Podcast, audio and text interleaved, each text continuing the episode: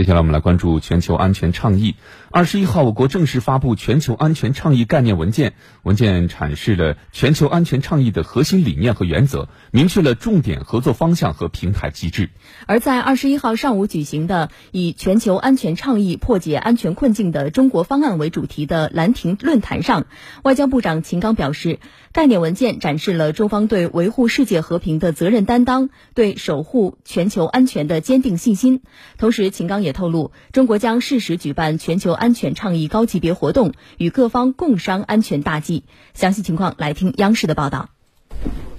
世界需要什么样的安全理念？各国怎样实现共同安全？已成为摆在所有人面前的时代课题。中方提出全球安全倡议，已有八十多个国家和地区组织表示赞赏支持。最新发布的全球安全倡议概念文件列出二十项重点合作方向，具有鲜明的行动导向。归纳起来，即坚定支持联合国安全治理核心作用，努力促进大国协调和良性互动，积极推动对话和平解决热点问题，有效应对传统与非传统安全挑战，不断加强全球安全治理体系和能力建设。安全是世界各国的权利，不是某些国家独享的专利，更不由个别国家说了算。